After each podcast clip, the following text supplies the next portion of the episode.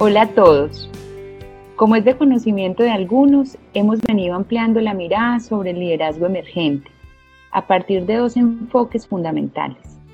La teoría U de Otto Charme, que invita a un liderazgo que regenere, reconecte, reconstruya las brechas que hemos heredado como sociedad. Y por otra parte, la gerencia co-inspirativa, basada en la biología cultural de Humberto Maturana, que invita a un liderazgo que reconozca lo legítimo que hay en cada uno de nosotros, teniendo la confianza como punto de partida, pues todos los seres humanos queremos hacerlo bien, aun cuando nos equivoquemos.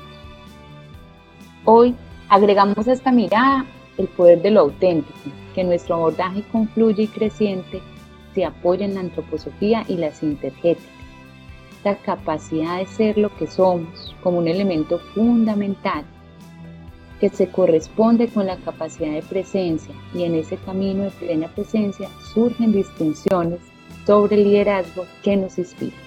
Aquí queremos compartirles una distinción de liderazgo en voz de una mujer maravillosa quien ha decidido recorrer la ruta de la presencia hacia un liderazgo emergente. Catalina Arboleda.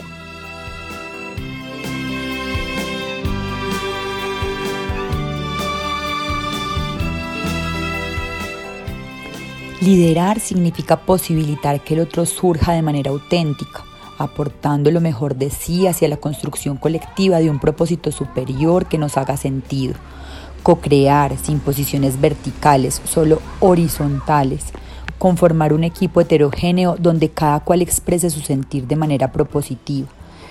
Liderar pensando en el bienestar común de quienes se benefician de lo que hacemos más allá de un quehacer técnico, posibilitar uno más humano, sintiendo profundamente lo que le sucede al otro, cambiar una realidad local para posibilitar un cambio global.